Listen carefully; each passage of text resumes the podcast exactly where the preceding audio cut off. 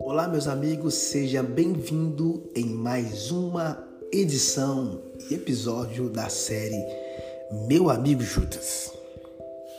O nível de comunhão é muito extraordinário. A comunhão é um meio de estarmos presentes de dentro para fora.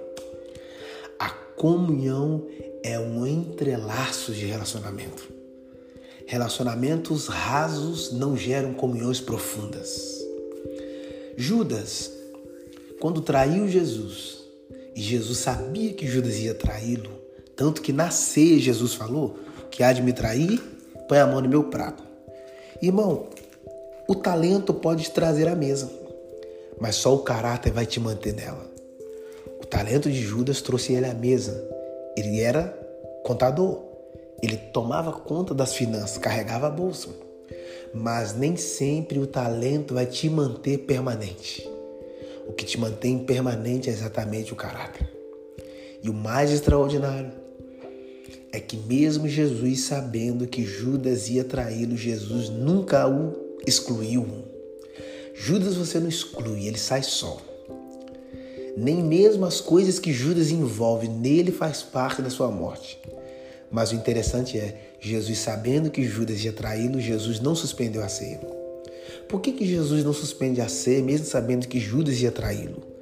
Porque se Jesus suspende a ceia, ele ia tirar o direito dos outros discípulos de terem comunhão.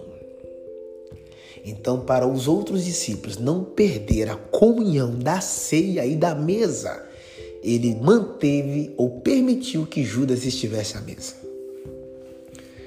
Que amor é esse?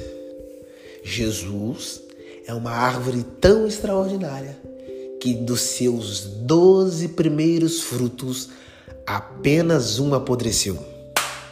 Judas. Não se sinta constrangido em que eu vou dizer. A gente diz que um fruto podre pode apodrecer toda uma caixa. Depende. Quando você pegar alguns frutos, você pode colocar os frutos podres como adubo para fortalecer toda uma horta.